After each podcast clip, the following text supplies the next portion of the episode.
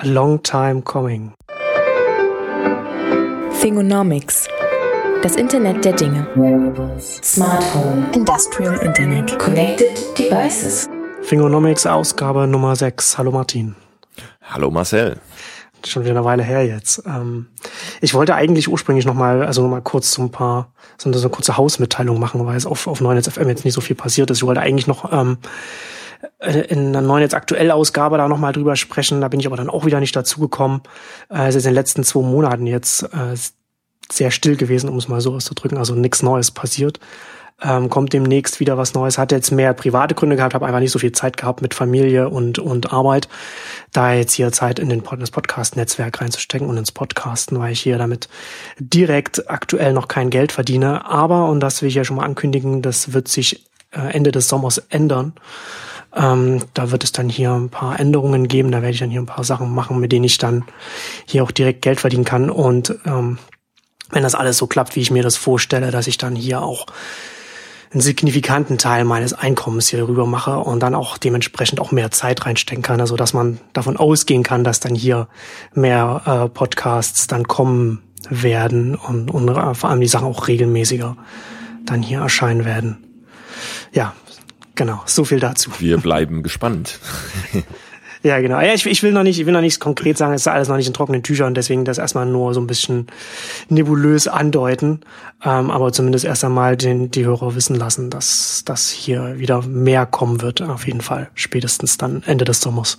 Und es liegt ja nicht nur an dir, ich war ja auch relativ viel unterwegs. Ähm, das ist halt so der große Nachteil oder Vorteil, je nachdem wie man sieht, des, des Consulting Lifestyles ähm, dass man relativ viel unterwegs ist und nicht so viel, also relativ unplanbar ist.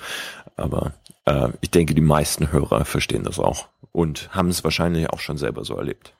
Genau, genau. Das ist ja dann auch immer so eine, auch immer so eine Abstimmungsfrage und dann kommt manchmal was, einfach mal was dazwischen und dann verschiebt sich das einfach. Wir sind ja jetzt auch, ich weiß gar nicht, beim wievielten Termin sind wir jetzt? Beim dritten oder, oder so? Oder, oder, oder vierten für diese, für diese Ausgabe, wo dann immer wieder, wieder was dazwischen gekommen ist und haben wir das verschoben. Ähm, aber jetzt, jetzt hat's geklappt und jetzt wollen wir heute wieder mal eine Stunde über die vernetzten Geräte reden. Dinge reden. Über den, über den, über den Fortschritt, über das, was man braucht und das, was man nicht braucht. Dann kommen wir nämlich direkt, direkt auch zum ersten Thema. Ähm, im Atlantic ist ein Artikel erschienen, The Internet of Things You Don't Really Need. Und ich finde den Artikel, ähm, sind ein paar gute Sachen drin, aber ähm, ist auch ein, ich finde es auch so ein paar Sachen, die da drin sind, so Argumente, finde ich, kann man jetzt, wird jetzt auf Inhalt der Dinge angewandt wird, kann man aber auch so auf, auf alle, auf viele verschiedene Dinge anwenden oder werden angewandt, was, was, was Fortschritt angeht, was, was neue Arten, was, was neue Angebote angeht, Produkte, was auch immer. Wo, wo eine, wo eine teilweise, finde ich, eine naive Sichtweise auf, auf den, auf den Fortschritt, ähm, oder auf neue Sachen grundsätzlich, ähm, gemacht wird, so dass man sagt, das braucht doch niemand. Ja, also und damit impliziert, warum gibt es das überhaupt? Und was, was, was, was soll der Quatsch quasi? Ne? Man kann doch hier in dem Beispiel, da waren auch so ein paar verschiedene, also so ein, für so ein, was war das für so ein Grill, so ein Gasgrill, ne? Wenn der Gas, äh, ähm, lass mich kurz, äh, im Wesentlichen geht es darum, es gibt ein Kickstarter-Projekt, ähm, was ein paar Leute online gestellt haben. Ich habe es mir jetzt noch nicht detailliert angeschaut, weil man kann dann auch nicht jedes Projekt wirklich in der Tiefe anschauen äh, wo es darum geht, dass es im Prinzip eine mit dem Internet verbundene Waage für die äh, Butanflaschen für die Gasgrill gibt. Ähm, groß in den Staaten hier ja auch, also in Berlin, die meisten Leute, die dann tatsächlich ähm, eine Wohnung oder einen Balkon haben, der groß genug ist, grillen nicht mit Holzkohle, weil es einfach Wahnsinn ist, sondern mit, mit Butanflaschen, ne? Propanflaschen. Ähm, die Idee dahinter ist, ähm, die Dinge sind relativ teuer und relativ schwer und relativ groß. Ähm, das heißt, wenn du ein Barbecue planst, kannst du fix dein Handy rausholen, gucken, okay, wie groß ist die Flasche noch, brauche ich eine neue oder nicht. Ähm, von der Logik her ähm, so ein bisschen wie der, ich glaube, GE hat es damals, der Eggminder oder die großen Visionen des, des mit dem Internet verbundenen Kühlschranks, dass du im Laden im Prinzip schauen kannst, wie ist die Versorgungslage zu Hause. Ähm, das jetzt als Aushäng Aufhänger zu nehmen für ein ganzes äh, Atlantic Piece, um dann zu sagen, ähm, das Internet der Dinge ist in der Regel the Internet of Things you don't really need, äh, ist natürlich dankbar, weil äh, natürlich kann man behaupten, äh, das braucht nur wirklich keiner. Ähm, andererseits äh, kann man halt auch sagen, ne, wenn wir fünf Jahre zurückschauen, äh, die Withings äh, Smart Body Scale, diese Personenwaage, die im Internet verbunden ist, hat damals auch niemand so wirklich gebraucht und trotzdem war es ein guter Design-Use Case. Ähm, ich sage das in meinen Vorträgen immer ganz gerne. Wenn ich mich auf eine Waage stelle, will ich in der Regel nicht wissen, wie viel wiege ich jetzt genau, sondern ähm, versuche das irgendwie in ein Verhältnis zu setzen, wie sah das vor einer Woche aus, vor einem Monat, vor einem Jahr ähm, und dann ist eine App, die mir diesen mentalen Kalkulus abnimmt, natürlich ein Riesenvorteil. Wurde damals aber mit genau den gleichen Argumenten äh, niedergemacht. Wer braucht das? Man kann ja einen Zettel neben die Waage legen und ja oder oder man hat eine kleine ein kleines Excel Sheet. Ähm, mhm. Das ist dann meistens das, was die Nerds, die Why the fuck would I need that mhm. ähm, gemacht haben. Äh, nichtsdestotrotz hat sich da jetzt ein Unternehmen rausentwickelt, was ähm, relativ gut positioniert ist, äh, was so Lifestyle Healthcare angeht. Das heißt, äh, es ist, ich glaube, wenn wir eins in den letzten 20 Jahren festgestellt haben, ist, dass es a priori zu sagen, das braucht keiner, äh, eine relativ problematische Perspektive ist, um es mal, um es mal diplomatisch auszudrücken. Hm. Ja, ich sehe, ich sehe halt zwei Probleme damit. Also zum einen, dass man den Status quo quasi äh, zementiert und, und sich nur das anschaut, wie du jetzt sagst. Ne? Also man jetzt die Waage von vor vielen Jahren einfach nur mit dem Internet verbunden. Wo, was, was will ich damit? Ohne darüber nachzudenken, was passiert, wenn sich das alles weiterentwickelt, wenn auch dieses Angebot sich weiterentwickelt. Also noch gar nicht darum, darüber gesprochen, dass sich auch die Umgebung weiterentwickelt, also Smartphones und so weiter, was dann halt noch dazukommt, sondern einfach nur dieses eine Angebot, was dann an Sachen noch dazukommen kann, wenn das von dem Anbieter dann in den nächsten Jahren einfach weiterentwickelt wird, was, was, was zusätzliche Dienste und so weiter angeht. Und der andere Punkt ist, was ich, was ich sehr irritierend finde, ist, dass bei diesem Argument, das braucht man doch nicht, dass das da, man kann sich das auch auf einen Zettel oder einen Excel-Sheet einfach reinschreiben, so die Reibung vollkommen ignoriert wird. Ja? Also was, also was die Ökonomen Transaktionskosten nennen. Aber, aber, aber nennen wir es einfach mal Reibung. Ne? Also wenn du halt einfach, wenn du, wenn du nicht es aufschreiben musst, wenn du nicht irgendwie, um zu wissen, wie viel Gas du noch hast, da äh, irgendein, irgendein Gerät reinhalten musst oder irgendwas, irgendwas daran machen musst, sondern wenn du es halt automatisch gleich auf dein Smartphone bekommst oder automatisch, wenn das halt zu dir gepusht wird, die Informationen, die du willst, das verändert, das das klingt erstmal wie, wie, wie, wie ganz wie wenig, wie ein bisschen mehr Bequemlichkeit, wie die Lösung eines First World Problems, wie man so schön sagt. Aber wenn man das wenn man das zusammennimmt, wenn man, wenn man das vor allem auch schaut, irgendwie über, über einen langen Zeitraum, über, wenn das gerade etwas ist, was man alltäglich, was man jeden Tag macht, dann ist dann, dann ist ein Riesenunterschied einfach in, in der Wahrnehmung, ob das jetzt die Waage ist oder ob das jetzt die Gasflasche vom, vom Herd ist oder was auch immer. Das ist, das ist ein enorm großer Unterschied, den man, glaube ich, sehr, sehr leicht unterschätzt. Ähm, ich glaube, das große Problem ist, ähm, dass diese Transaktionskostensenkung zwar zum Teil wahrgenommen wird, ähm, aber von einer Produktkostenbasis ausgegangen, äh, extrapoliert wird, wie sie jetzt aussieht. Ähm, und das ist, ich glaube, vor ähm, einem halben Jahr oder so war es, dass Christopher Mims von Quartz geschrieben hatte, ähm, dass irgendwie diese ganzen Connected Gadgets alle viel zu teuer seien für, für, für den Mehrwert, den sie bieten. Äh, das ähm, verpasst allerdings den Punkt, dass äh, kleine, Produkt, äh, kleine Stückgrößen in der Produktion immer extrem teuer sind, weil du natürlich nicht die Skaleneffekte über die Massenproduktion hast. Deswegen ähm, sehen wir jetzt im Markt auch schon, dass diese Senkung der Transaktionskosten relativ gern und schnell in Anspruch genommen wird bei Gütern, wo die Stückkosten traditionell eh eher hoch waren. Ähm, das heißt, ich meine, niemand würde jetzt mehr auf Drive Now verzichten wollen, äh, wo es das gibt. Aber die Senkung der Transaktionskosten fällt da so viel stärker ins Gewicht, weil die Anschaffungskosten, äh, Capital Expenditure für ein Auto auch so hoch ist ähm, die Senkung der Transaktionskosten für Steckdosenadapter, womit du dann Sachen schalten kannst, fallen halt erstmal nicht so stark ins Gewicht, wo diese Dinge noch 50 Euro pro Steckdose kosten. Ähm, wo du einfach einen viel, viel höheren Mehrwert erwartest. Ähm, das jetzt aber auf Basis dieser Stückkostenpreise zu kritisieren, ähm, ist halt genau das, was du meinst. Ähm, das kritisiert den Zeitpunkt jetzt und bestraft im Prinzip Experimente, äh, über wie können neue Verhaltensweisen in der Welt von gesenkten Transaktionskosten aussehen, ähm, wo die Supply Chains noch nicht wirklich ähm, aufgeholt haben. weil diese Experimente notwendigerweise durch die kleinen Produktionsstückzahlen äh, relativ hoch sind. Ähm, und das frustriert mich an solchen Artikeln immer ein bisschen, dass sie im Prinzip ähm, genau diese Fortschreibung, diese Industrialisierung von Objekten jetzt schon erwarten, äh, wo ganze Marktforschungszweige dahinter stecken, äh, während wir eigentlich noch in der Welt der Experimente sind. Was funktioniert, was funktioniert nicht. Wir haben, Benedict Evans nennt es immer die, die Friedensdividende der Smartphone-Kriege. Wir haben relativ günstige Komponenten. Das heißt, Prototypen zu erstellen ist extrem einfach. Das heißt, da der erste Schritt ähm, der technischen Machbarkeit von, von Experimenten über Verhalten ist relativ günstig gewesen.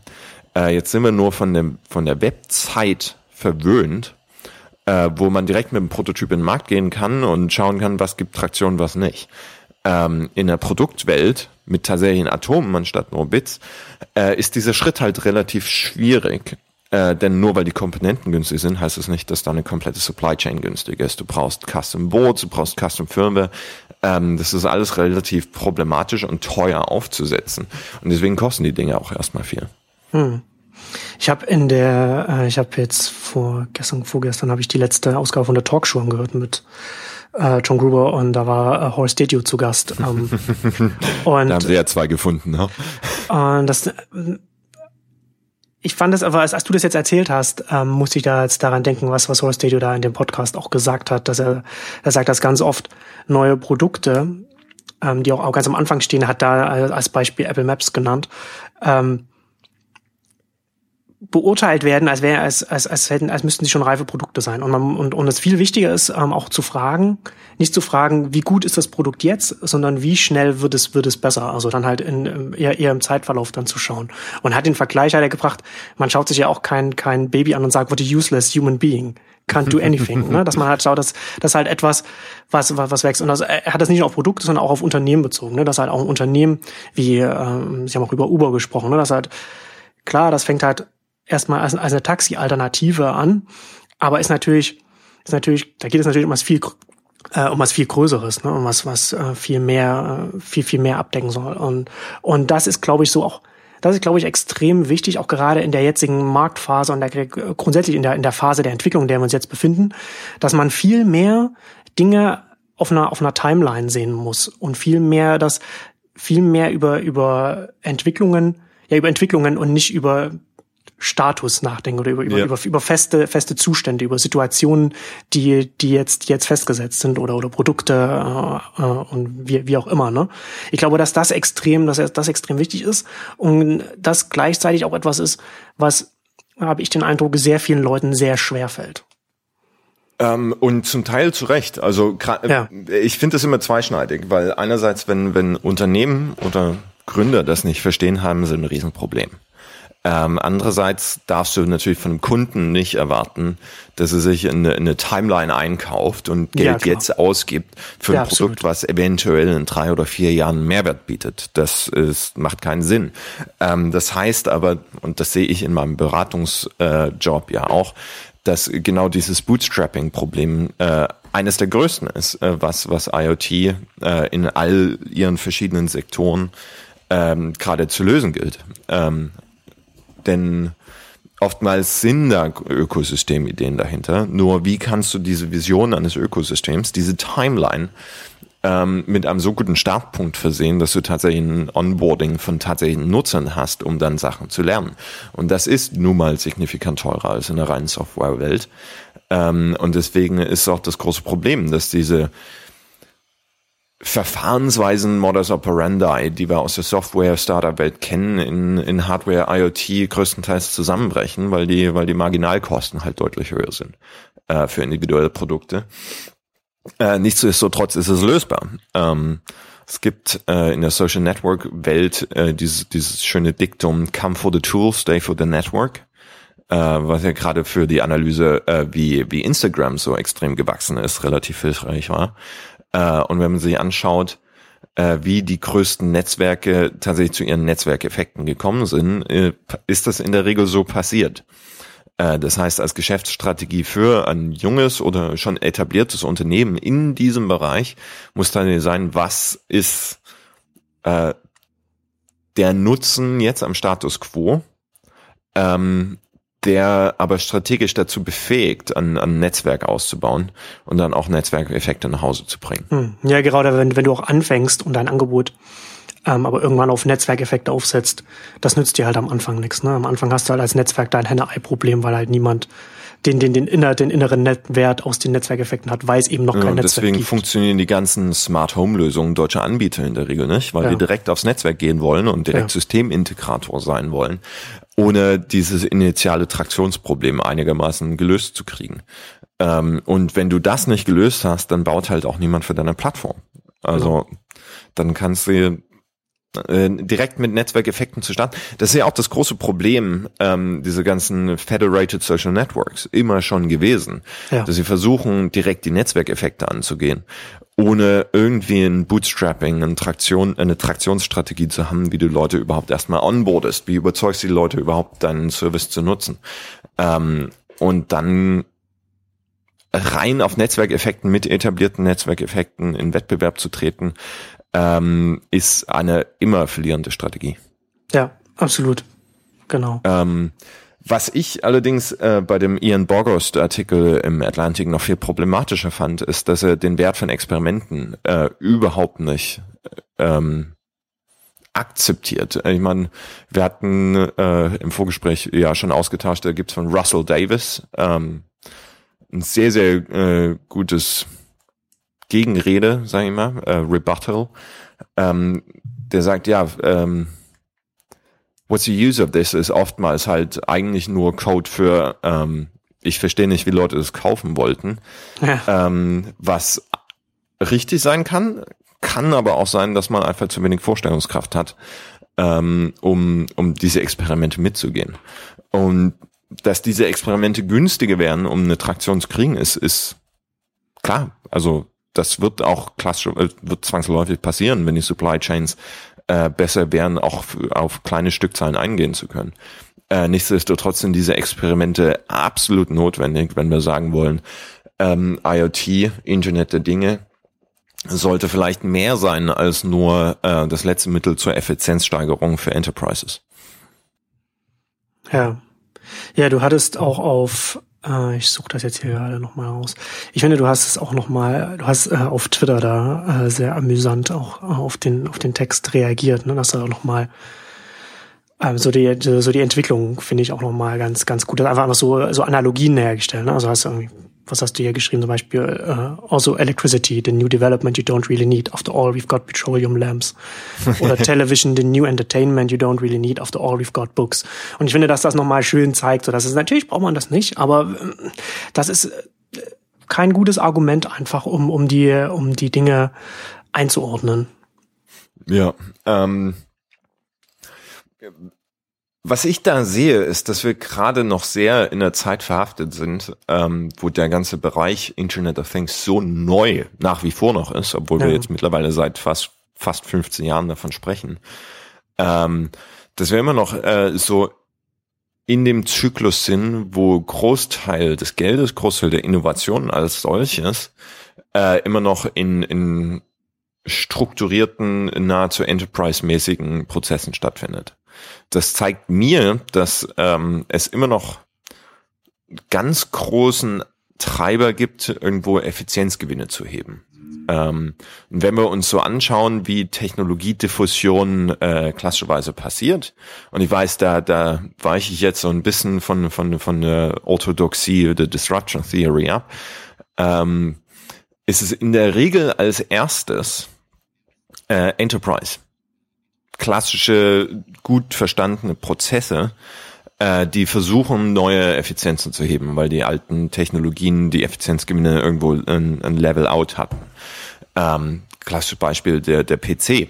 Der kam nicht zuerst nach Hause, der war zuerst in Büros. E-Mail wurde am Anfang als, als im Prinzip Ablösung der Hauspost und des Manila-Folders ähm, beworben und ist erst dann nach Hause gekommen. Faxmaschine, Scanner, äh, der Kopierer. Ist alles erstmal im Enterprise gewesen, ähm, weil die durch die Effizienzgewinne natürlich auch entsprechend das Geld ausgeben können und wollen, weil der Mehrwert viel, viel höher ist.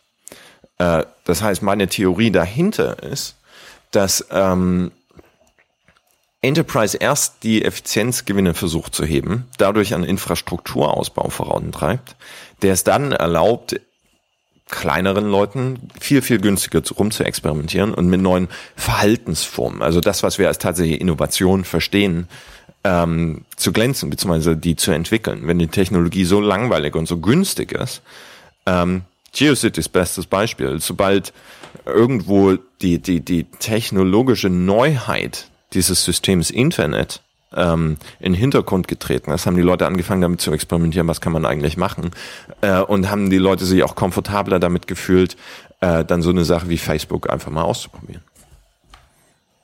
Hm. Wobei natürlich das große Gegenbeispiel äh, die Smartphones der modernen Art sind. Also klar, BlackBerry war auch ein Business, äh, äh, eine Business-Sache, aber dann die, die, die aktuellen Smartphones, Android, iPhone, ist schon, ist, ist eine Konsumentengeschichte gewesen, ist aus, aus dem Konsumenten- oder Endkundenbereich dann zurück in den Enter Enterprise reingerutscht. Und da ist natürlich schon auch, also ich finde da, ich finde, dass wir aktuell Gut, ich weiß nicht, kannst du vielleicht mehr dazu sagen, wie da die Aufteilung ist, aber ich äh, beobachte da eher gerade so parallele Entwicklungen. Das, ne? Im, Im Endkundenbereich, Endkonsumentenbereich gibt es natürlich dann die großen äh, Apple, Google, die auf der Basis ihrer, ihrer Smartphone-Plattform halt auch immer weiter in alle möglichen Richtungen pushen und das halt auch vorantreiben und halt ringsrum halt auch ein riesiges Ökosystem, ne? Crowdfunding und so weiter, was ich, was ich auch für, für den Endkundenbereich da über die Endkunden quasi finanzieren kann und so weiter. Und natürlich auch der Businessbereich auch extrem groß, aber ich sehe ich sehe das, ich meine da eher, dass, dass, dass das parallele Entwicklungen äh, sind, die da gerade stattfinden. Gut, da müsste man jetzt anschauen, wo, wo setzt man äh, Smartphone als Entwicklungsschritt an.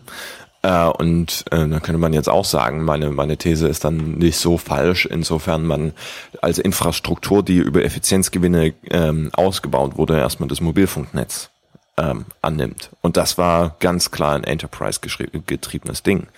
Äh, ich weiß noch, mein erstes Telefon, das war so teuer auf einer Minutenbasis, ähm, dass es eigentlich für Privatkunden unerschwinglich war.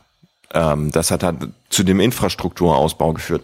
Ähm, klar, aber ist das Smartphone da und, und gerade die Grenze, äh, redet man eigentlich in, noch über Bring Your Own Device oder ist das mittlerweile abgehandelt und, und niemand macht sich mehr groß als die neue Revolution darüber Gedanken, sondern akzeptiert es einfach und versucht damit klarzukommen? Ja, ich glaube, ähm, ich glaube schon, dass da noch viele, viele Admins noch Kopfschmerzen deswegen haben und das schon noch, noch, noch ja. Diskussion in den Unternehmen ist. Oh, und die Aber Kopfschmerzen ja, werden noch so viel schneller.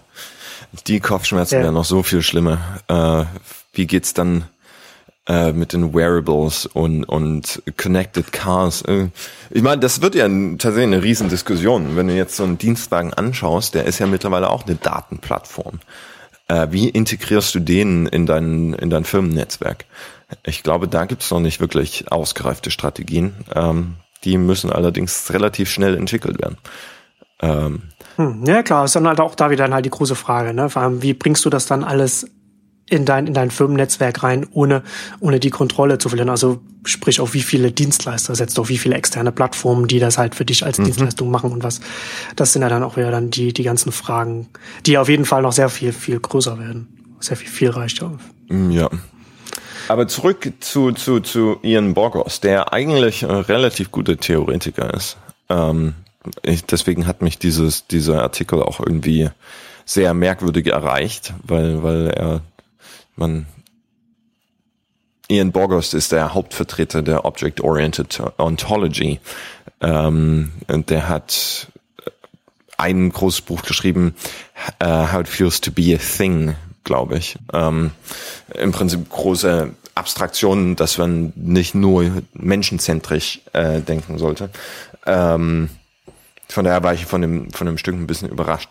Was ich daraus allerdings mitnehme und aus der Diskussion jetzt auch gerade, ist, dass man, wenn man neue Produkte entwickelt, es wahrscheinlich sinnvoll ist, ähm, tatsächlich zu schauen, äh, wo sind gerade die Reibungsverluste, äh, wo sind die Transaktionskostenverluste, also, beziehungsweise wo kann man so viel Transaktionskosten einsparen, ähm, dass es ähm, ein No-Brainer wird für Kunden, das einzusetzen. Ich glaube, das ist eine ganz gute konzeptionelle Brille, unter, unter der man Produktentwicklung tatsächlich mal anschauen kann, ähm, was auch definitiv hilfreich im, im strategischen äh, Werkzeugkasten sein kann, damit man eben keinen 50 Euro äh, Steckdosenadapter baut, der, der, den niemand kauft. Naja, teuer und einfach nur ein bisschen Vernetzung dran. Ne? Äh, äh, und es gibt ja dann äh, sehr schönen Übergang zu, zu äh, einem Paper, was ich weiß nicht, ob du kennst, ähm, habe den Namen auch gerade vergessen, äh, die beiden Ökonomen von, von Marginal Revolution, Tyler Cowen und den anderen Namen habe ich, äh, hm. äh, Alex Tabarrok. Ähm, die haben unglücklicherweise nun gerade fürs Cato Institute, was man immer so ein bisschen mit, mit, mit, mit nicht nur einer leichten Prise Salz lesen muss, ähm, einen Artikel geschrieben, The End of Asymmetric Information. Mit der Grundthese, mhm. dass ähm, die fallenden Transaktionskosten für Informationsakquise äh, unter die, die das Internet mit sich bringt, ähm, und das hat was mit ich meine, du bist auch Ökonom, äh, mit äh, nahezu null Marginalkosten von Informationsverbreitung zu tun. Das heißt, die Transaktionskosten für Informationsakquise sind extrem gesunken, was dazu führt, dass ein Großteil äh, der Ineffizienzen in klassisch modellierten Märkten, die auf asymmetrische Informationen zurückzuführen sind, ähm, klassisches Beispiel, Gebrauchtwagenmärkte. Wie kannst du sicherstellen, dass du ein vernünftiges gebrauchtes Auto kaufst und, und kein kaputtes? Äh, was dann zur neuen Institution Ökonomik, etc. pp. Ja. Äh, wir wollen die Hörer nicht langweilen, äh, geführt, dass das sich langsam auflöst. Weil beide äh, Vertragsparteien, Marktparteien ähm, viel besseren Zugriff auf Informationen haben und diese Asymmetrie durch die geringen Informationskosten sich auflöst. Ähm, hm. Man könnte jetzt so weit weitergehen und zu sagen, dass ähm, Unternehmen wie Uber oder Airbnb eigentlich nur möglich sind, weil die Transaktionskosten so weit gefallen sind, ähm, dass Assets, dass, dass im Prinzip tatsächlich Sachen, die ein Unternehmen vorhalten muss, nicht mehr innerhalb dieses Unternehmens verbleiben müssen. Weil du über äh, sinkende Informationsasymmetrien eben genau dieses Wissen über die Qualität ähm, diese, diese Dinge äh, relativ günstig zu haben ist.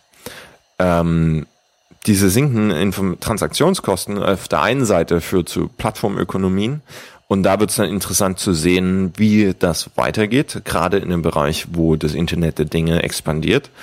Ähm, unter einem klassischen Transaktionskosten, Informationsasymmetrie, äh, Geschichte wäre so ein Dienst wie DriveNow überhaupt nicht möglich. Weil du als Kunde überhaupt kein Wissen darüber haben könntest, welche Qualität hat das Auto, ähm, du aber allerdings auch ganz andere Informationsasymmetrien auf Seite des Betreibers hast, nämlich wo ist das Auto, wie ist der Typ gefahren, ähm, wie, wie viel Sprit hat das noch? Das ist alles erst möglich, äh, weil über die Sensoren innerhalb des Objektes Informationen zurück an den Anbieter geliefert werden kann, der im Prinzip das klassische Prinzipalagentenproblem entschärft. Hm.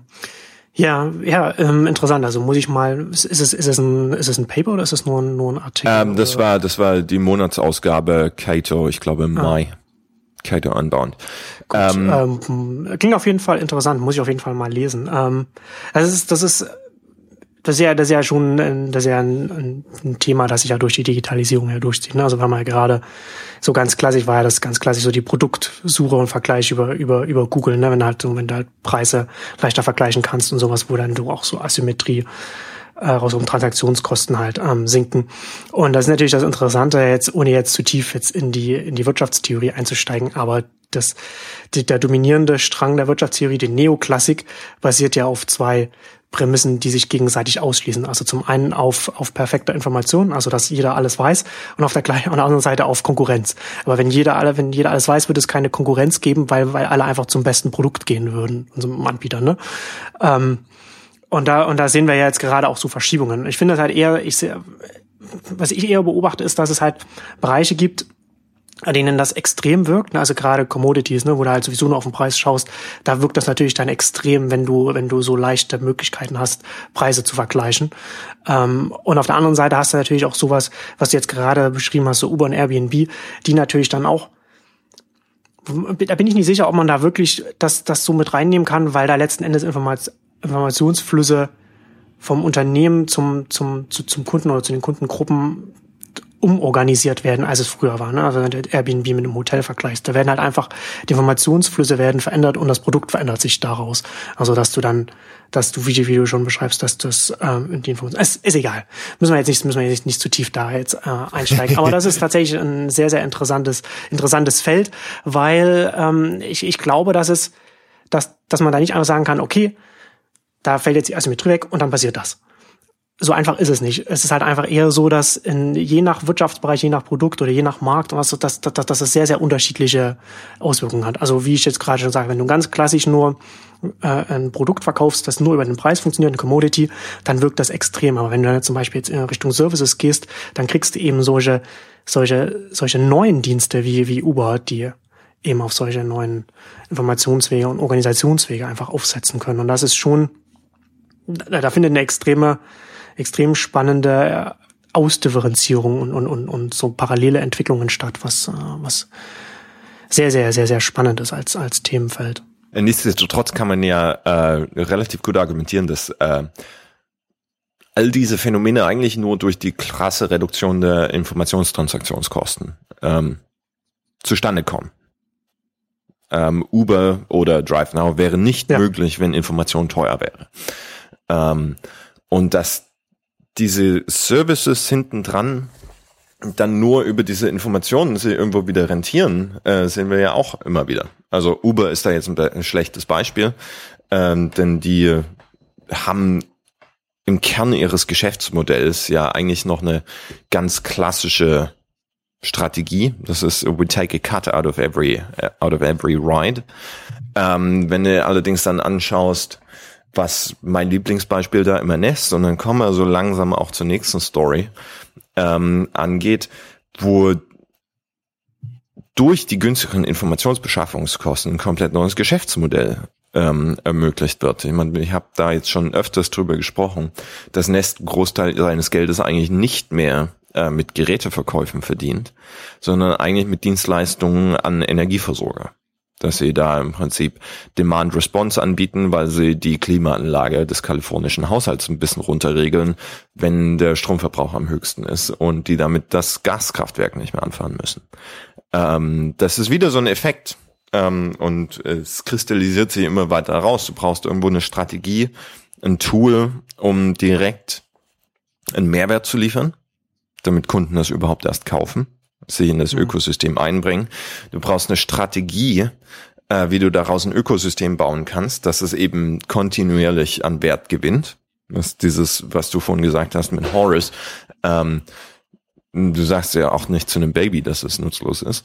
Ähm, du brauchst allerdings auch eine Strategie, äh, wie du ein Geschäftsmodell so organisieren kannst, ähm, dass es nachhaltigen Mehrwert bietet für dich als Unternehmen und im besten Fall auch für den Kunden. Und da ist halt sowas wie Nest oder Fitbit, wo wir gleich noch drauf kommen werden, äh, relativ gute Case Studies, sage ich mal, wie aus diesen Daten, aus diesen Informationen dann Geschäftsmodelle entstehen können, die nicht zwangsläufig nur über den Geräteverkauf funktionieren. Gut, ähm, und da kommen wir jetzt zum, zum nächsten Thema, über das wir heute noch sprechen wollten, und zwar konversationsbasierte User Interfaces. Ich habe das jetzt in den zwei letzten Ausgaben von Vernetzte Welt ähm, verlinkt. Ähm, in, in der einen, in der, in der 17 hatte ich das ähm, einen langen Artikel von von Matt Webb zu dem Thema, der darüber spricht, also äh, über über User Interfaces als Konversation, also in, in Chat-Apps zum Beispiel mit Bots. Also das ist gerade so ähm, Slack äh, gibt es auch relativ viele Bots. Man kennt das auch aus dem IRC und so weiter. Und ich fand, ich fand den Gedanken interessant, dass das ähm, eine neue Form oder eine aufkommende Form von User Interface sein kann, wie man, wie man mit äh, Geräten äh, äh kommuniziert oder wie, wie nicht kommuniziert, wie man, wie man, wie man sie bedient quasi ja? und, die, und die Bedienung halt zur Kommunikation wird. Aus verschiedenen Gründen. Also zum einen glaube ich, was ich auch in der letzten vernetzte Weltausgabe dann auch nochmal noch mal, ähm, verlinkt hatte und angesprochen hatte, dass, und ich glaube, dass, dass du das wahrscheinlich ähnlich siehst, dass äh, Sprache äh, ein wichtiges User Interface werden wird für, für, für Geräte und diese Konversation, okay, du bist schon ein bisschen nicht ganz sicher, gut, da können wir gleich drüber sprechen. Ich glaube, dass das, ich glaube, dass das ein, ein, wichtiger Teil wird und Konversationen in über, über Chat-Apps zum Beispiel, da quasi so eine Art Rückwärtskompatibilität ermöglichen oder einen Weg ermöglichen, wie man, wie man einen Zugang zu, den, zu, zu der Bedienung des Gerätes einmal quasi im Backend macht und dann war und dann hat man mehrere so im Frontend hat man einmal so die Spracherkennung und Sprachausgabe und zum anderen natürlich auch den Chat App, so dass so dass das auch darüber genutzt werden kann über dann zum Beispiel Smartphone und so weiter und das würde halt zum Beispiel viele Sachen ähm, lösen, wenn man erst einmal das Backend erst einmal gelöst hat für sein für sein Gerät, seine Gerätefamilie oder wie auch immer, dann hat man dann kann man das zum einen dann über, über ein Echo, Siri und so weiter dann äh, zugreifen lassen. HomeKit, ne, hat ja auch Siri und so weiter. Ähm, und, und gleichzeitig natürlich dann auch muss man nicht noch zusätzlich noch eine noch eine äh, noch eine Smartphone-App bauen, weil man es dann zum Beispiel einfach dann nur über die Chat-Apps laufen kann, ob das ein Messenger ist, WeChat und so weiter, und dann einfach darüber die Bedienung laufen lassen kann oder oder zumindest vielleicht nicht komplett, nicht 100 Prozent, aber sagen wir mal 90 Prozent der, der der Bedienung darüber abdecken kann. Und das fand ich jetzt zumindest als Gedankenspiel erst dann mal interessant, wenn, wenn wir darüber nachdenken, wie werden User Interfaces gelöst oder wie wird überhaupt gelöst, wenn wir jetzt zum Beispiel sagen, wir haben jetzt keine Ahnung, du hast im Haushalt dann irgendwann mal 100 vernetzte Geräte, da hast du einfach nicht 100 Apps dann dazu oder, oder, oder auch nicht 100 Displays. Ne, das sind einfach nur Geräte mit, die, die, die vernetzt sind und die können einfach nicht alle aus verschiedenen Gründen nicht alle Displays haben. Das ist einfach nicht sinnvoll. Nee, ähm, da bin, also zum Teil bin ich da voll bei dir. Ähm, ich denke, diese, diese Conversational äh, User Interfaces, CUI, äh, was ich immer ein bisschen schwierig finde, ähm, sind definitiv meiner Meinung nach das sinnvollste Instrument, um, um mit gerade Smart Home, Internet of Things Sachen umzugehen. Denn da wäre es ein Albtraum, wirklich für jede Lampe eine einzelne App. Ähm, runterladen zu müssen, die dann in der Regel auch noch schlecht programmiert ist, für marginale Use Cases. Ähm, ich denke, da ist tatsächlich so, so eine, so eine Bot-Zentrierung und zum Großteil ist es ja auch von Slack lustigerweise angetrieben. Ähm, relativ sinnvolles Instrument, um eine Kontext, Kontextintegration voranzutreiben. Äh, dass du im Prinzip aus einem Ort in, in heftigsten Anführungszeichen ähm, relativ gute Kontrolle äh, darüber erreichen kannst, wie bestimmte Teile eines Systems funktionieren. Äh, von daher sind wir da so schon wieder so ein bisschen auf der Unix-Welt, ähm, wo du mit kleinen Terminal-Programmen relativ viel deines Rechners ähm, kontrollieren konntest. Ähm, weiterhin denke ich, dass mit Spracherkennung, das ist so ein bisschen rückwärts gedacht. Ähm, ich bin überhaupt kein großer Fan von Spracherkennung, weil das immer im Uncanny Valley landet. Ich nutze Siri eigentlich nur für Timer. Wenn ich Tee mache oder, oder Eier koche, ein klassisches Beispiel. Oder jetzt, wo ich den Syntax endlich mal verstanden habe, wie ich Siri Sachen sagen muss, dass es das tatsächlich versteht, ähm, dass ich Sachen auf unsere gemeinsame Einkaufsliste setzen kann. Das war aber ein anderthalbjähriger Lernprozess, um diesen einfachen Task irgendwann mal durch, äh, durchführen zu können. Ähm, und da denke ich, ist ein textbasiertes äh, Conversational Interface tatsächlich der erste Schritt, der überhaupt erstmal passieren muss, damit Spracherkennung sinnvoll funktionieren kann. Denn da hast du ein viel engere Feedback Loop, was erlaubte Syntax ist, äh, wie du mit einem System arbeiten kannst und wie es dann darauf reagiert. Ähm, du hast bei den ganzen Conversational Interfaces immer ein großes Problem, nämlich wie kriegst du State eines Systems ähm, kommuniziert.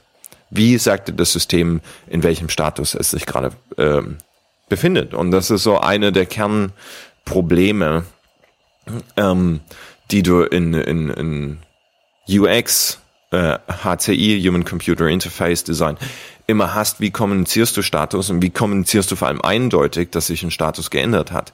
Ähm, da gab es einen riesen Artikel über den Air France Absturz damals. Ähm, von Brasilien nach, nach äh, Frankreich ist er geflogen und dann ist der Autopilot ausgefallen, ohne dass die Piloten wussten, dass der Autopilot ausgefallen ist. Also wie kommunizierst du Status? Dass es kommt, ist unbeschrieben, äh, unbestritten. Ähm, es funktioniert unglaublich gut, wenn du die Zeit daran investierst, tatsächlich auch Research zu machen. Wie gehen Nutzer damit um? Welche Kommandos äh, funktionieren? Wie kannst du die ganze Kommunikation ähm, darstellen und es wird dann wirklich interessant, weil dann muss auf einmal Kommunikation als solches designen, nicht mehr nur ein Interface, ähm, kann es extrem powerful sein, extrem mächtig. Und wir haben genug Experimente, gerade was IoT angeht, wo es extrem viel Sinn macht. Es gab da in, in, in England ein äh, Projekt, nennt sich Hello Lamppost, wo die Leute mit Textnachrichten, mit Infrastruktur kommunizieren konnten. Niemand lädt sich dafür eine App runter. SMS oder, oder Messages funktionieren da super. Ähm, und da sind wir wieder bei der Reduktion der, der, der Friktion, der Transaktionskosten. Weil eine fixe Message rausschreiben kann jeder. Eine App runterladen und dann erstmal das Passwort eintippen, damit du im App Store identifiziert bist, Datenleitung belasten, etc. pp. Ähm, ist da zu viel Friktion. Also ist es da wieder eine, ein Weg, Friktion für kleinere Güter zu, zu, zu, zu reduzieren. Und von daher finde ich es extrem spannend. Ähm, und ich denke, also wir sehen da schon einige Startups, die, die damit wirklich arbeiten äh, und versuchen, das so ein bisschen auf IoT umzusetzen, äh, weil es ja im Wesentlichen eine Erweiterung ähm, des Newsfeeds ist, wenn du willst. Du hast im Prinzip einen Message-Stream von deinen Objekten, von deinen integrierten Systemen, äh, aber diesmal kannst du sogar antworten. Genau. Ja, aber ist nicht das jetzt, also was, was du jetzt angesprochen hast mit der, mit der Sichtbarmachung des, des, des Status, ist das letzten Endes nur eine Implementierungsfrage, oder? Also, also eine Interface-Frage. Wenn du jetzt, man könnte das ja jetzt zum Beispiel sagen, okay, keine Ahnung, ich spinne da mal rum, so Facebook entscheidet, dass jetzt der Facebook Messenger genau dafür auch eingesetzt werden soll und, und, und sie wollen da sich als Plattform positionieren und sie sagen, okay, kommt zu uns und wir geben euch da die Möglichkeit, unseren, euren, mit euren Nutzern da quasi als Interface zu, zu äh, kommunizieren und, und zu interagieren. Und dann habt ihr dann einfach deinen klassischen äh, Chat und dann habt ihr aber dann gleichzeitig noch die Möglichkeit, in einem, wie auch immer, User Interface Element, das halt noch den Status deutlich macht und den Status, wenn, wenn irgendetwas kritisch ist, auch noch als Push-Nachricht und so weiter. Ne? Also sind, das sind ja letzten Endes, sind das ja Implementierungsfragen, oder? Ähm, ja, aber ich denke, Implementierungsfragen kann man nie von grundlegenden Designfragen trennen. Ähm, denn das eine äh, füttert immer, also feeds äh, back to the other. Ähm, und von daher ist es relativ kritisch, sowas von vornherein auch mit einzubauen.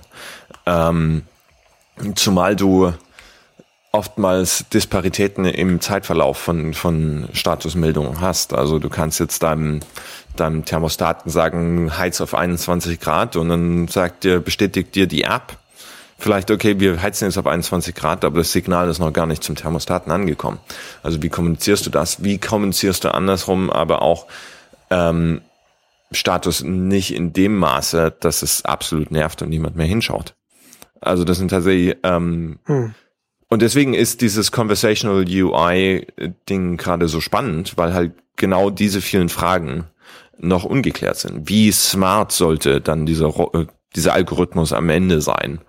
ähm, soll der tatsächlich versuchen, proaktiv zu, zu erahnen, was du jetzt machen können wolltest, oder soll der doch relativ simpel sein, ähm, dass du dir als Nutzer relativ wenig Status auch merken musst? Ja, das ist ja dann, das ist ja, äh, deswegen leben wir in einer Marktwirtschaft, in der das dann halt äh, in Experimenten dann äh, ausgetestet. Und deswegen geht es ja dann einfach mal in die eine Richtung, in die andere.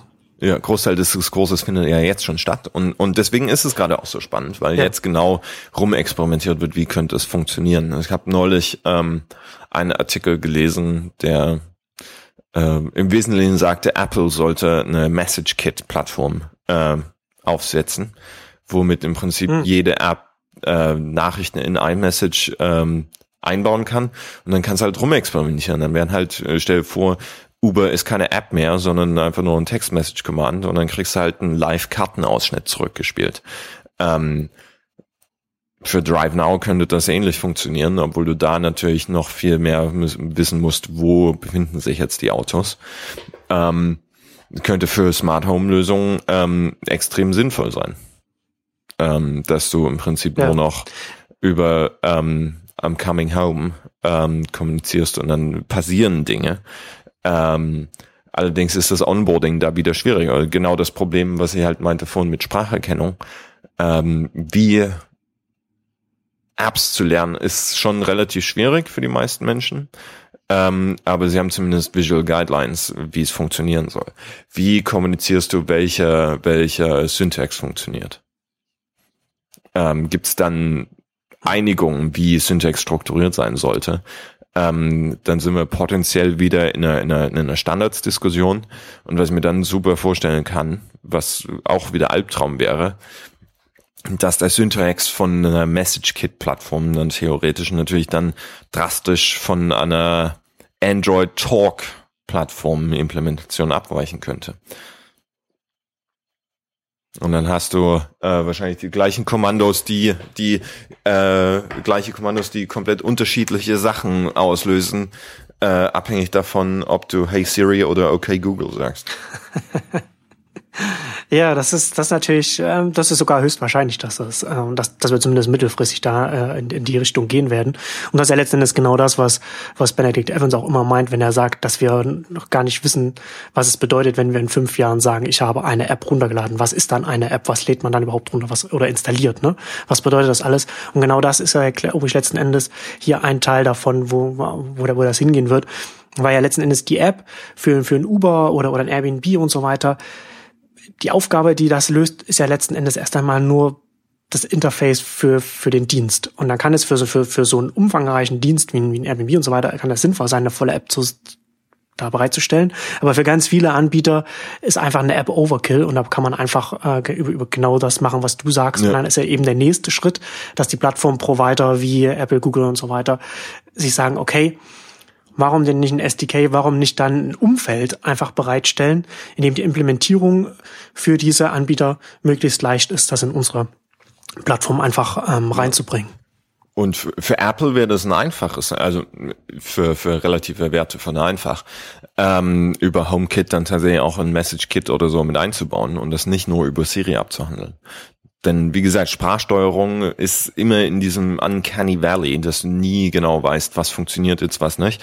Es sei denn, du hast dich wirklich so intensiv damit auseinandergesetzt, dass du genau weißt, welcher Syntax funktioniert. Und selbst dann musst du noch hoffen, dass die Spracherkennung gerade einen guten Tag hat und du den Kommando, das Kommando nicht dreimal eingeben musst.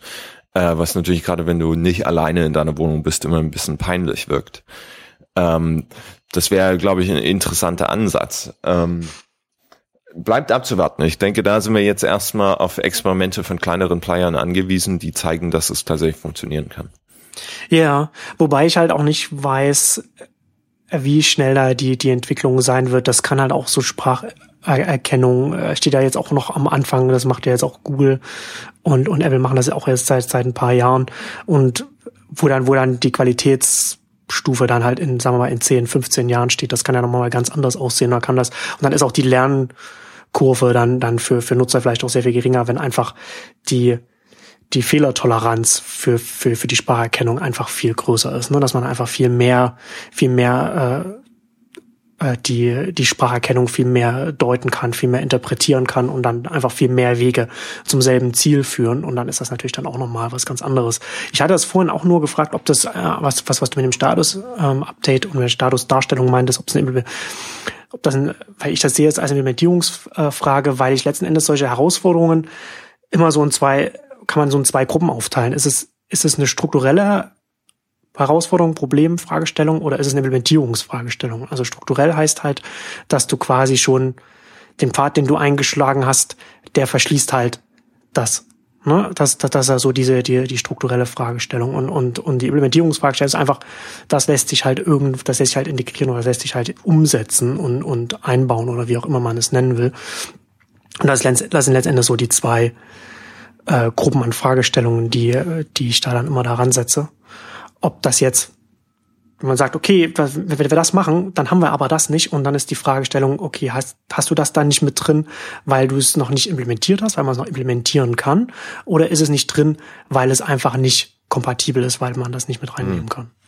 Ja, also äh, technisch ist da, glaube ich, äh, da müsste man, glaube ich, tiefer gehen, ob äh, wie, was sind die Incentives für, für Conversational UIs ähm, direkt. Und da kann man natürlich sagen, gibt es eine Strategiesteuer, die nennt sich der App Store. Ähm, andererseits ist ja auch klar, dass Großteil der Apps mittlerweile eigentlich free sind und die Finanzierung über Services oder tatsächlich Produkte funktioniert. Von daher sollte das kein großes Problem sein. Äh, die Mitteilung von Status. Und ich denke tatsächlich, das ist das große Ding, woran das Ding, äh, woran das hapern könnte. Abgesehen davon, dass ähm, Sprachsteuerung selber immer sehr schlecht daran ist, Kontext zu unterscheiden. Und das kannst du über ein Textinterface relativ gut lösen, weil du dann von dem Nutzer im Prinzip einen Context-Switch einforderst. Ähm, das ist einfach ein Designproblem. Das wird sich irgendwie lösen. Dann wird es auch keine One-Size-Fits-All-Lösung geben, weil jede Applikation natürlich anders ist und ein Medizingerät ganz andere Statusmitteilungen braucht. Da ist jetzt deine, deine ähm, RGB-LED, die du im Wohnzimmer verbaut hast, die mit dem Fernseher kommunizieren soll, die wahrscheinlich noch viel weniger eine App braucht als Uber oder andere Dienstleistungen. Ähm, von daher ist es da, glaube ich, schon sinnvoll, äh, führt es zu einem sinn, sinnvollen, zu einer sinnvollen Verdünnung ähm, der, der Oberfläche, was dann natürlich wiederum äh, dazu führt, welche Incentives haben Anbieter, ähm, das nachzuvollziehen, wenn sie bislang aus einer Geschäftsstrategie immer noch die Hoffnung haben, dass sie irgendwie mit ihrer App auf dem Homescreen landen und damit viel mehr Touchpoints mit dem Kunden haben. Ähm, das ist dann allerdings eine strategische Erwägung, die jetzt erstmal mit den technischen Erwägungen gar nicht so viel zu tun hat. Aber da sind wir ja eh bei der klassischen Apps-Diskussion. Ähm, sollst du eine App machen genau. als Unternehmen und solange es keine Chance gibt, dass du hier auf dem Homescreen landest, weil dein Dienst zu oft genutzt wird, mach eine Website. Würde ich jetzt, würde ich jetzt so nicht sagen, weil du ja letztendlich über, über Push-Notifications auch trotzdem einen konstanten äh, Nutzungs äh, Beziehung zu, zu, zu, zu deinen Usern stehen kannst. Du musst nicht auf dem. Ja, aber das ließ sich über so, so eine Message-Kit-Geschichte relativ einfach lösen. Und damit hast du dann zwei Fliegen mit einer, einer Klappe genau. geschlagen.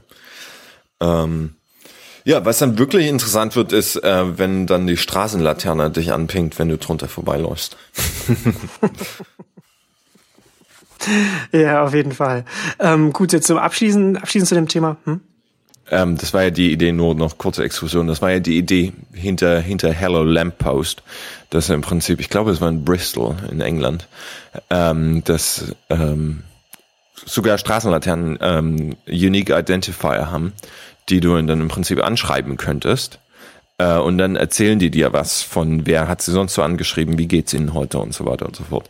Also wirklich sehr spielerischer Umgang mit städtischer Infrastruktur, die aber das in die Auseinandersetzung mit dieser Infrastruktur extrem befördert hat. Witzig. Ähm, ja, abschließend nur noch, falls, weiß nicht, ob, ob es Hörer gibt, die es nicht mitbekommen haben, aber dann, ich pack's auch nochmal in die Show Notes. Äh, in dem Zusammenhang, Amazon hat für Amazon Echo einen 100 Millionen Fonds für Sprachanwendungen aufgesetzt. Also Amazon zumindest glaubt sehr an, an die Spracherkennung und mit Echo. Mal schauen, wo, sie, wo, das, wo das hingeht. Ähm, ich finde es auf jeden Fall interessant, was sie da machen. Und ähm, auch interessant, wie, wie Echo konstant auch neue Funktionen bekommt und weiterentwickelt wird. Da passiert auf jeden Fall einiges da. Und da sollte man das auf jeden Fall auch auf dem Schirm behalten. Ähm, und jetzt zum Abschluss wollen wir noch, ähm, noch zwei, drei Sachen noch kurz noch ansprechen. Du hattest jetzt hier, ich muss das gerade mal, du hattest hier noch Whiffings noch mit bei uns auf die Liste gesetzt. Oh Switch ja. To Whiffings. Was war, was, was war da? Habe ich eine lustige äh, Pressemitteilung. Irgendwie bin ich da auf dem Presse mit, äh, Presseverteiler gelandet. Äh, ich weiß nicht, äh, Fitbit hat ja gerade seine IPO durchgezogen. Ähm, ist jetzt also ein börsennotiertes Unternehmen. Ähm, und Withings, der europäische Hauptkonkurrent, französisches Startup, hat jetzt äh, große Aktionen gestartet, dass sie einfach nur erst bei Withings, dann bei Fitbit einloggen und du kannst die ganzen Daten migrieren. Also genau das, was man eigentlich von Social Networks immer wollte, jetzt aber aus einer, aus einer kompetitiven Strategie heraus, wie können wir diese Daten wieder abgreifen, ähm, wird, glaube ich, interessant zu beobachten, wie das weitergeht, denn der nächste Schlag ist natürlich, dass Fitbit das gleiche für Withings baut. Ähm, nur, dass Fitbit natürlich jetzt viel größere Angriffsfläche bietet, da sie ein börsennotiertes Unternehmen sind. Ähm, ich glaube, Fitbit und die gesamte Geschäftsstrategie äh, und wie das im Wearables-Markt aussieht und, und welche Geschäftsmodelle dahinter ähm, funktionieren, äh, das verdient eigentlich eine eigene Schau, weil da gibt's relativ viel zu erklären. Die haben ja auch diese Partnerschaft mit IBM, äh, jetzt noch tiefer mit Watson, äh, muss ja anschauen, mit welchen amerikanischen Versicherern die zusammenarbeiten. Ähm, ich fand es nur interessant zu erwähnen, dass genau diese Datenportabilität, die wir so oft einfordern, jetzt aus reinen Wettbewerbserwägungen ähm, stattfindet und die Netzwerkeffekte dementsprechend nicht so stark sind, um das von vornherein irgendwie unsinnig zu machen. Hm. Ja, das ist auf jeden Fall, ähm, auf jeden Fall interessant. Äh, Wettbewerb, ne? Das ist, kann schon manchmal ganz, ganz äh, sinnvoll sein. Zeigt uns ja auch, dass du über die, über die nicht ganz so niedrigen äh, Grenzkosten für, für ein, ein Onboarding in ein Netzwerk ähm, und so ein Fitness-Tracker kostet immer noch Geld, äh, die Netzwerkeffekte, die wir aus der reinen Softwarewelt kennen, nicht ganz so stark durchschlagen. Und das allein ist ja schon mal eine interessante Beobachtung mit, mit extremen Implikationen für Geschäftsstrategie. Ja, auf jeden, auf jeden Fall. Dann würde ich sagen, ähm, kommen wir für heute zum Ende. Wir haben hier auch ein bisschen, die Hörer werden das ja nicht mitbekommen, ich mache das dann, ich muss das dann sowieso dann, ich schneide das dann alles zurecht, aber wir haben ja so ein bisschen technische Probleme mit unserem Skype, deswegen. Ich glaube, die technische Probleme kann man bei Skype einfach technische Probleme und Skype, das ist eine Verdopplung, oder? Die kann man einfach immer mitdenken. Geht, Hand in Hand, ja, genau. Ähm, genau, nee, aber da würde ich sagen, da können wir das ja schon mal festhalten. Da können wir auf jeden Fall dann in der nächsten Ausgabe dann nochmal ausführlich darüber sprechen. Ähm, Fitbit, wie, wie du schon sagtest, also Börsengang hat man natürlich jetzt auch ein paar Zahlen bekommen und ein bisschen mehr Einblicke, äh, wie das wie das da ähm, aussieht. Und da kann man auch da und auch an, an anderen Stellen nochmal ausführlich darüber sprechen, ähm, also sozusagen mal ein großes Wearable-Special machen. Ähm, zum Abschluss vielleicht noch kurz noch erwähnt, ähm, ich hatte es auch schon in, in, in der vernetzten Welt drin und du hast es ja auch noch mal reingepackt. Ähm, Politico hat eine große Ausgabe gemacht zum Internet of Things, was Washington alles nicht weiß über das Internet der Dinge. Äh, sehr viel äh, geschrieben auf jeden Fall, was man, was man sich, wenn man sich, wenn man sich dafür interessiert, dass man sich anschauen kann sehr regulatorisch getrieben. Na klar, ist Politico, aber sehr interessant zu sehen, wie der klar. Diskurs langsam in der Politik ankommt. Betonung auf langsam. Zwangsläufig muss ja. Geht, geht nicht, geht nicht anders. Na gut. Es war mir wie immer ein Fest. Gut, und da kommen wir zum Ende. Und vielen Dank fürs Zuhören. Und dann hoffentlich auf bald. Auf bald. Bis dahin. Ciao. Ciao.